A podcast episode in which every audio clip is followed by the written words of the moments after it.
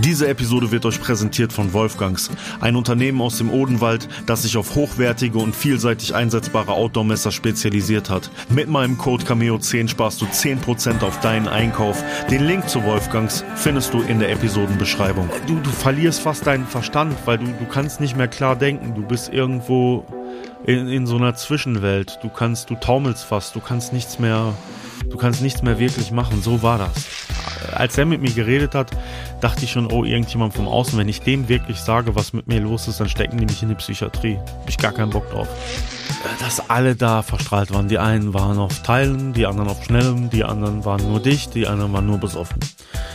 Und ich kam da rein mit allem, was ich hatte und sah plötzlich eigentlich das erste Mal, wo ich mich die letzten Jahre so reinbegeben hatte. Ich habe mir das war wie ein Zeitlupe. Ich guck mir die Jungs alle an. Was geht ab, meine Echten? Herzlich willkommen zum Vornestraße Innenwald Podcast. Mein Name ist Max Cameo und hier teile ich mit euch einen Weg. Ich war in meinem bisherigen Leben sowohl ganz unten wie auch ganz oben. Auf meiner Sinnsuche habe ich mich dazu entschieden, ein Leben im Einklang mit der Natur zu führen. Diese Geschichte und viele weitere wirst du hier hören. Es wird nicht immer leicht, aber ich garantiere dir, es wird dich inspirieren. Und jetzt wünsche ich dir von Herzen viel Spaß mit der heutigen Episode. Herzlich willkommen, schön, dass du wieder mit am Start bist hier bei Vorne Straße Innenwald. Ja, ich war unterwegs die letzten Wochen, deswegen haben wir einen Break in der Story gemacht und schon einige Lösungsansätze, die mir in meinem Leben geholfen haben, vorausgenommen. Und an den Reaktionen, die ich von den Redseligen unter euch bekommen habe, konnte ich merken, dass es euch geholfen hat und ich hoffe von ganzem Herzen, dass es auch bei den Stillen unter euch genauso gewesen ist. Ich bin nun also mehrere Wochen durch die USA gereist, vom Süden bis in den Westen. Wer mich und meine Geschichte kennt, weiß, es ist nicht die erste Reise von mir in die USA. Ich habe sehr viel Zeit schon in den USA verbracht. Insbesondere sind meine Geschichten über mein Leben mit den Gangs dort sehr bekannt oder vielen Leuten geläufig. Und äh, das Ganze habe ich nochmal neu aufleben lassen, um da einige YouTube-Videos zu drehen. Mit Freunden von mir, zum Beispiel aus Compton. Aber ich habe auch in New Orleans im Seventh Ward gedreht mit einigen Freunden von mir. Ja, sehr interessante Einblicke auf jeden Fall in das Sozialgeschehen der USA und auch Einblicke in Viertel, die sonst, behaupte ich mal, nicht so viele Leute nehmen können, weil mir viel Vertrauen entgegengebracht wird. Und ich versuche dieses Vertrauen mit guter Arbeit immer wiederzugeben. Ich habe auch Naturaspekte ausgelebt und äh, war unter anderem eine längere Zeit in der Navajo Nation unterwegs bin insbesondere mit einem Navajo Outdoor Guide unterwegs gewesen, der mir das Spurenlesen beigebracht hat, mir verschiedene Heilpflanzen aus der Umgebung der Navajo Nation gezeigt hat. Ein sehr bedeutsamer Moment für mich. Wir haben auch einige Zeit in einem traditionellen Navajo Erdhaus geschlafen. Ja, habe sehr viel erlebt und bin mit sehr viel Inspiration und sehr viel, sehr vielen Geschichten von Menschen wieder zurückgekommen und es hat mir wirklich auch gut getan, nach der ganzen Zeit der Lockdowns und dem allem mal wieder wirklich für längere Zeit weg gewesen zu sein. Jetzt möchte ich aber zur Geschichte zurückkommen. Falls ihr natürlich Interesse daran habt zu sehen, was in den USA passiert ist, ab diesem Wochenende gibt es dazu Videos auf meinem YouTube-Kanal. Diese Folge heißt Durch die Hölle. Warum heißt sie Durch die Hölle? In der letzten Episode, wo oder in der es über meine um meine Geschichte ging, habe ich euch erzählt, was für eine Substanz ich genommen habe und wie der ganze Trip für mich gewesen ist. Jetzt ist wichtig darüber zu sprechen, was danach mit mir und meiner Psyche passiert ist. Und vieles von dem, was ich danach erlebt habe, war ein Gang durch die Hölle. Fast schlimmer als der Horrortrip an sich. Grundsätzlich möchte ich einmal sagen, dass diese Bewusstseinserweiterung auf eine gewisse Art und Weise, und das weiß ich heute, für mich hilfreich war. Es war eine frühe Heilung für mich, auch von Substanzen, weil ich wusste, Alter, wenn du jetzt nochmal irgendwas nimmst, äh, dann ist bei dir im Hirn komplett Vollkatastrophe, dann brauchst du gar nicht mehr weiterzumachen. Aber die, den Preis, den ich dafür zahlen musste, zum einen dann so früh ja mit Drogen dann auch aufzuhören und den Preis dafür geistig vielleicht auch so reif und so weit heute zu sein, was bestimmt zum Teil tatsächlich mit dieser Bewusstseinserweiterung in diesem frühen Alter zu tun hat. Äh, der Preis war sehr hoch und mir war in vielen Momenten einfach nicht klar, ob das für mich so weitergeht oder auch nicht. Ja. Es war so, dass ich ich bin dann ja abends schlafen gegangen.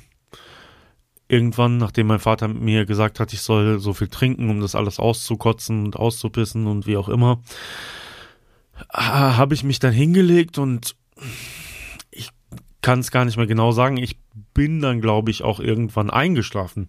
Und als ich aufgewacht bin, war das, glaube ich, so, das waren die letzten Stunden dann bis zur Schule, wo ich gedacht habe, oh, cool, das ist alles normal, ist alles wieder gut. Okay, da kommen wir jetzt drüber hinweg. Das war eine richtig beschissene Erfahrung, richtig schlimm, aber ähm, hier geht's jetzt von da aus weiter wie vorher. Ne? Bin aufgestanden, bin zur Schule, bin in die Klasse. Und ich kann mich erinnern, dass wir in der ersten Stunde eine Geschichtsstunde hatten. Und da gab es diesen Moment, dass wir Referate halten sollten. Wie gesagt, für mich war alles ganz normal. Ja, ich, einen Tag vorher hatte ich die Pilze gefressen. Ich sitze in der Klasse und ein anderer Mitschüler oder Mitschülerin steht vorne und hält ein Referat und der, klar, ich war immer einer, der in der Klasse hinten gesessen hat, ja, wie im Bus auch. Der Geschichtslehrer setzt sich neben mich. Und die Person fängt an, einen Vortrag zu halten. Und während der Vortrag gehalten wird, kommt plötzlich das Gefühl von gestern in dem Trip wieder zurück. Ganz schleichend und ich denke mir, okay, was ist das jetzt hier? Dann fing es wieder an, dass sich die Geräusche entfernt und näher gekommen äh, angehört haben. So wie im Trip selber auch. Und ich kann mich ganz genau an die Atmung von dem Geschicht, der Geschichtslehrer war schon älter, erinnern, dass er sehr laut geatmet hat. Und diese Atmung, die war so penetrant für mich und es ging immer weiter weg. Und in dem Moment habe ich Panik bekommen. Richtig, richtig große Panik. Ich mir gedacht habe, was ist das denn jetzt? Du hast aufgehört? Also gestern, das ging vorbei, du, du siehst wieder alles normal warum kommt das denn jetzt hier zurück? Und es hat mir sehr, sehr, sehr große Angst gemacht. Dieser Flashback. Ich wusste das gar nicht zu betiteln in diesem Moment, ja. Ich wusste damit nicht umzugehen. Es war plötzlich alles wieder so, als wäre ich wieder im Trip. Und ich habe mir gedacht, warum ist das so? Ich habe doch gar nichts mehr genommen. Warum das wiederkam oder was das bedeutet, das habe ich dann erst in den nächsten, nächsten Wochen erfahren. Aber das war der Beginn eines Kreislaufs, der sich für die nächste, für die nächsten Jahre, vielleicht auch für die nächsten Jahrzehnte immer wiederholen sollte. Dieses Gefühl und die Bewusstseinserweiterung kam immer wieder zu mir zurück. Ich hatte immer wieder Flashbacks, die wo sich mein Bewusstsein verändert hat. Also sozusagen die Halluzinationen kamen irgendwie immer wieder. Und mein Hirn muss äh, in diesem jungen Alter irgendwo so einen Schaden genommen haben, dass das zum einen kam. Und dann hat sich ein Kreislauf aufgebaut aus, ich hatte natürlich total Angst davor, dass diese Flashbacks wieder zurückkommen.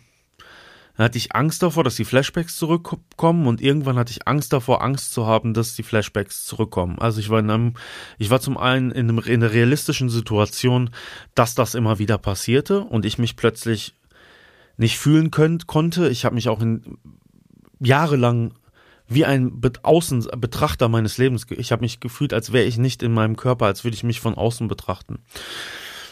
Und zum anderen hat sich diese Angst und Panikstörung total entwickelt, immer davor Angst haben zu müssen, dass das wiederkommt. Nun, und dann war es am Anfang so, dass ich das gar nicht einordnen konnte. Und je weniger man das etwas einordnen kann, desto mehr spricht man vielleicht noch darüber. Und je mehr einem dann Input von außen an einen rangetragen wird und man die Tragweite erkennen kann, die das Ganze vielleicht nehmen kann oder schon genommen hat, desto verschlossener wird man vielleicht. Das kann vielleicht der oder die eine oder andere von euch ähm, bestätigen. Es gab zum Beispiel einen Moment, dann einige Wochen nachdem es passiert ist, also ich hatte, hatte solche Momente zum Beispiel, dass ich dann mit dem Bus oder mit dem Zug, ich habe dann aufgehört, ich, ich hatte, hatte ja dieses Ticket und damit konnte ich, konnte ich auch mit dem Zug fahren. Ich habe irgendwann aufgehört mit dem Bus zu fahren, weil ich nicht mehr unter so vielen Leuten sein konnte. Schon die Tage danach und bin immer mit dem Zug gefahren. Das Problem war, wenn ich mit dem Zug gefahren bin, bin ich praktisch wieder genau in dem Zug gewesen, in dem ich auch dann am Ende von dem Flash gesessen habe. Das heißt, dieses, diese ganzen Gefühle und das alles, dieses Überwältigende, dass ich damit nicht klarkam. Dass egal wo, in welche Situation ich mich begeben habe, irgendwo kam immer irgendwas.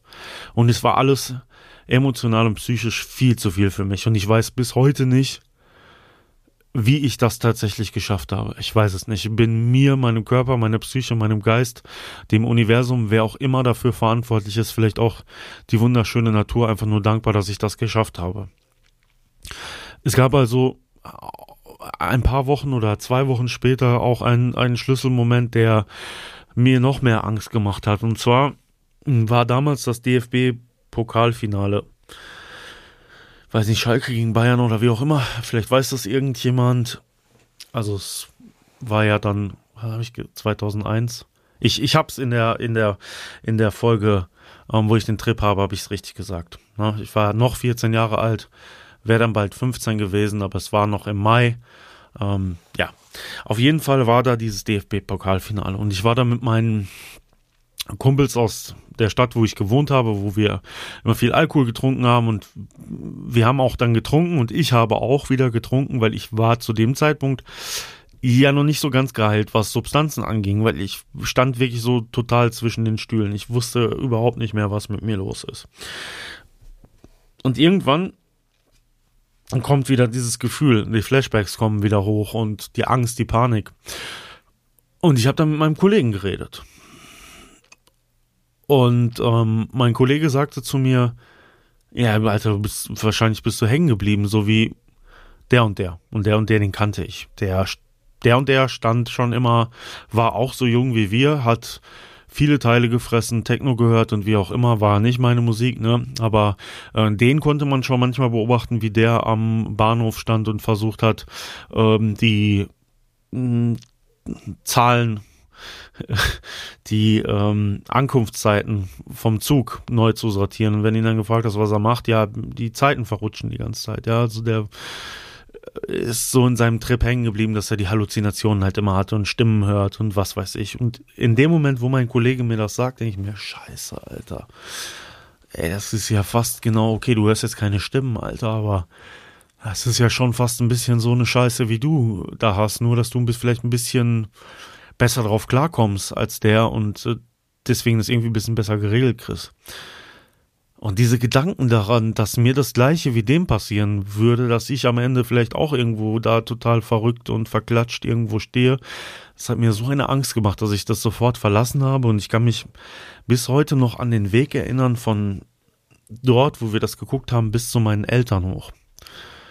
Ich habe eine solche Panikattacke bekommen auf dem Weg. Ich habe ich weiß nicht, ich, diejenigen unter euch, die vielleicht unter Panikattacken und Angststörungen leiden, so die ganz, die allerschlimmsten Panikattacken, die man haben kann, wo sich im Bauch alles zusammenzieht, wo du du, du verlierst fast deinen Verstand, weil du, du kannst nicht mehr klar denken. Du bist irgendwo in, in so einer Zwischenwelt. Du kannst, du taumelst fast, du kannst nichts mehr, du kannst nichts mehr wirklich machen. So war das.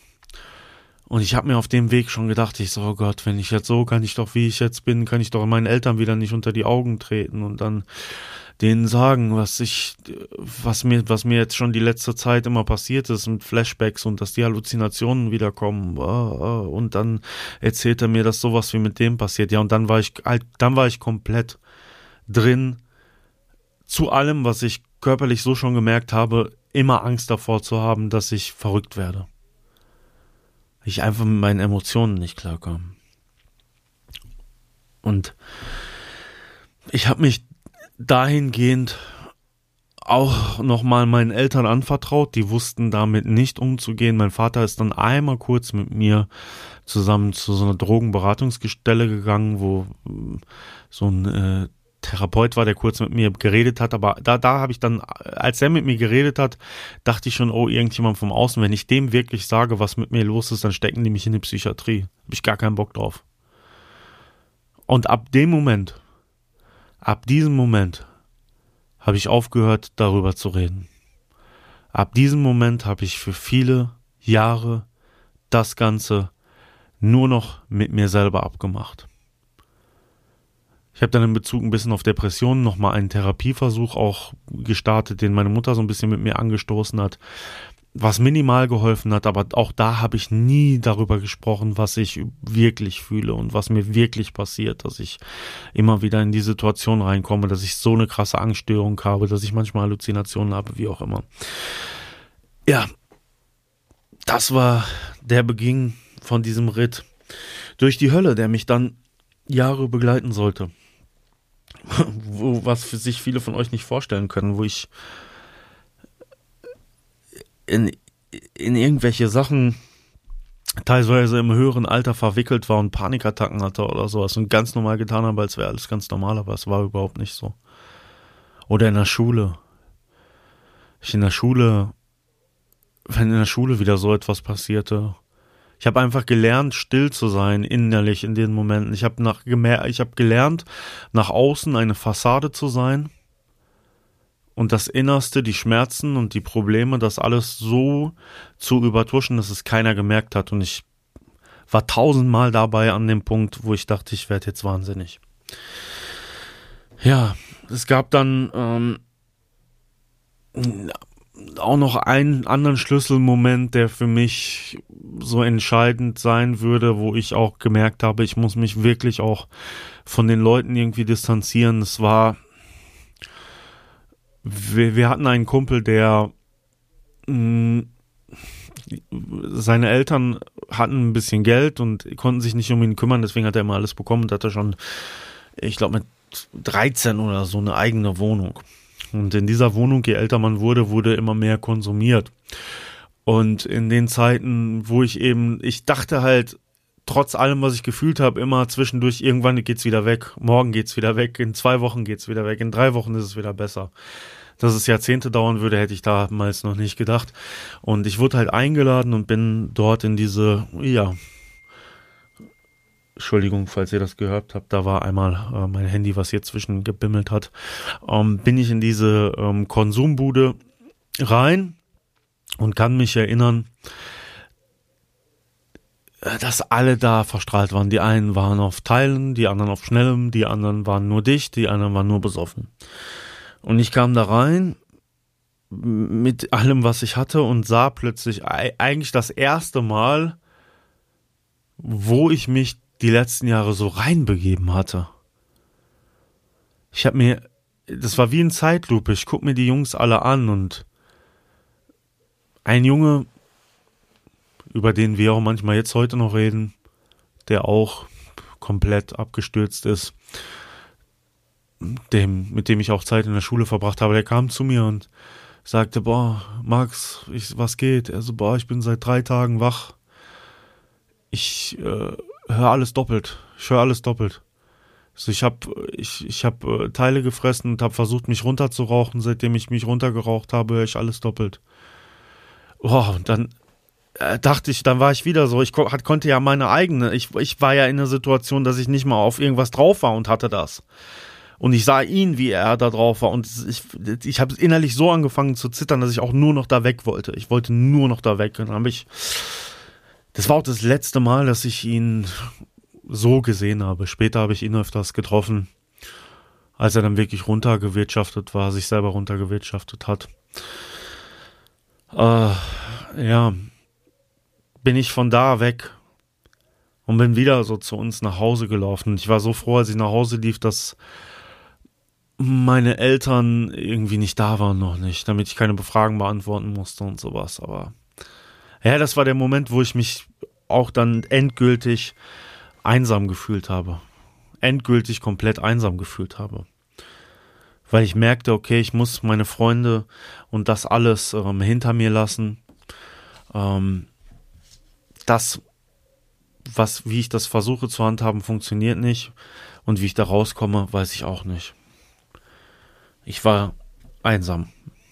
Einfach ganz alleine mit mir, meinen Problemen. Ja, und der ganzen Welt. Ja. Und dieses Gefühl, ein Zuschauer meines Lebens zu sein, und das Gefühl hat sich dann lange gehalten. Und dann gab es die nächsten Zeit doch einige Momente auch, wo sich alles sehr verschlimmert hat, manchmal auch wieder gebessert hat. Aber das, was ich, womit ich jetzt hier den Anfang gemacht habe, das wird uns in dieser Geschichte immer wieder begleiten. Es wird immer wieder aufkeimen und ihr werdet sehen, wie lange das gedauert hat. Von 14 bis, ja, vielleicht sogar Ende 20. Ja, so viele Jahre. Also über ein Jahrzehnt mit diesem Problem. Ja, ihr merkt schon, das sind so Episoden, die mir persönlich auch sehr schwer fallen, irgendwie. Es ist einfach nicht einfach, darüber zu reden. Deswegen würde ich die Folge gerne damit abschließen, wieder darauf hinzuweisen, wie wichtig es ist, zu reden. Und wirklich auch ehrlich zu reden. Wenn ich darüber nachdenke, ähm, was ich vielleicht hätte mir selber ersparen können, wenn ich ehrlicher geredet hätte. Wenn ich mir vernünftigen Input von außen geholt hätte. Ist die Frage, ob das in dem Alter von außen äh, mit der Hilfe funktioniert hätte. Aber ich hätte vielleicht ein bisschen ehrlicher sein können. Ich hätte auch meinen Eltern gegenüber ein bisschen ehrlicher sein können. Aber ich weiß es nicht. Wer weiß, ob sie es verstanden hätten oder nicht.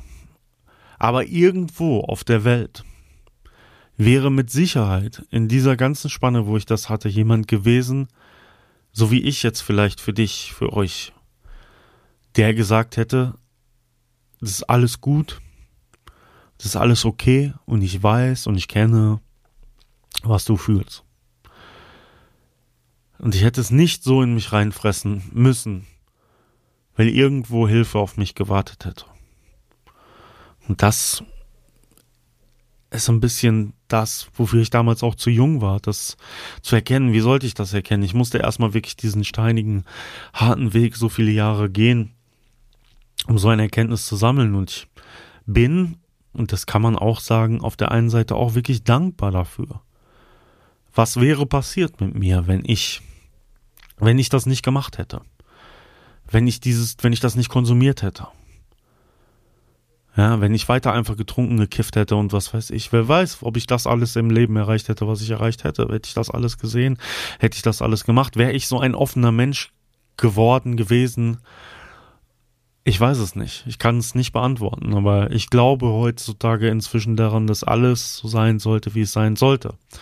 Aber nichtsdestotrotz möchte ich gerne andere Menschen davor bewahren, eben diesen harten, steinigen Weg so lange gehen zu müssen. Und zumindest von mir einmal zu hören, den Anreiz zu sagen, hey, rede drüber. Irgendwo wartet jemand. Irgendwo findest du deine Antworten. Weil das haben, das wurde mir zu selten gesagt. Und ich möchte einfach damit abschließen, das gesagt zu haben. Ich weiß es. Denn ich war überall und ich war jetzt auch schon wieder in den USA, in Gegenden unterwegs, wo wenige Leute hingehen und ich habe so viel mitnehmen können. Ich habe mit Leuten gesprochen, Mördern zum Beispiel. Und dafür bin ich ja bekannt geworden in meinen Videos, mit denen niemand redet, die mir Sachen offenbart haben, wo ich sagen kann, dass jedes Gespräch, alles irgendwo wichtig ist. Kommunikation. Ja, mein Freund Pete Sands, mit dem habe ich gesprochen, als wir uns trafen jetzt in Utah, gesagt, Kommunikation ist der Schlüsselmann. Kommunikation ist das Wichtigste. Und das glaube ich auch. Kommuniziert. Und wenn niemand zum Reden da ist, dann kommuniziert, indem ihr Gedanken aufschreibt. Schießt es irgendwo nach draußen, selbst wenn es niemand liest. Bringt es irgendwo hin, damit es nicht in euch verfault und vielleicht, ja, aus dieser Faulheit ein komplett verrotteter Apfel wird, weil die Frucht soll wachsen. das kann ich aus meiner Erfahrung so weitergeben. Wir werden uns weiter mit der Geschichte in der nächsten Episode befassen. Bis dahin wünsche euch viel Spaß. Ich würde mich sehr freuen, wenn ihr dem Podcast folgt, wenn ihr den Podcast bewertet. Bei die Apple-Nutzer, wenn ihr eine gute Bewertung schreibt. Ansonsten vielen Dank nochmal an meinen Sponsor Wolfgangs die auch den USA-Trip für mich mitgesponsert haben. Ich bin euch sehr, sehr dankbar. Schaut euch die Messer von Wolfgangs im Shop an. Es lohnt sich wirklich. Falls ihr noch kein Messer habt, ich bin ein Mensch, der sagt, man sollte immer ein Messer dabei haben. Zum Essen schneiden, wie auch immer. Schaut es euch einfach an und wir hören uns bei der nächsten Episode. Ich bin draußen, Max Cameo. Peasy.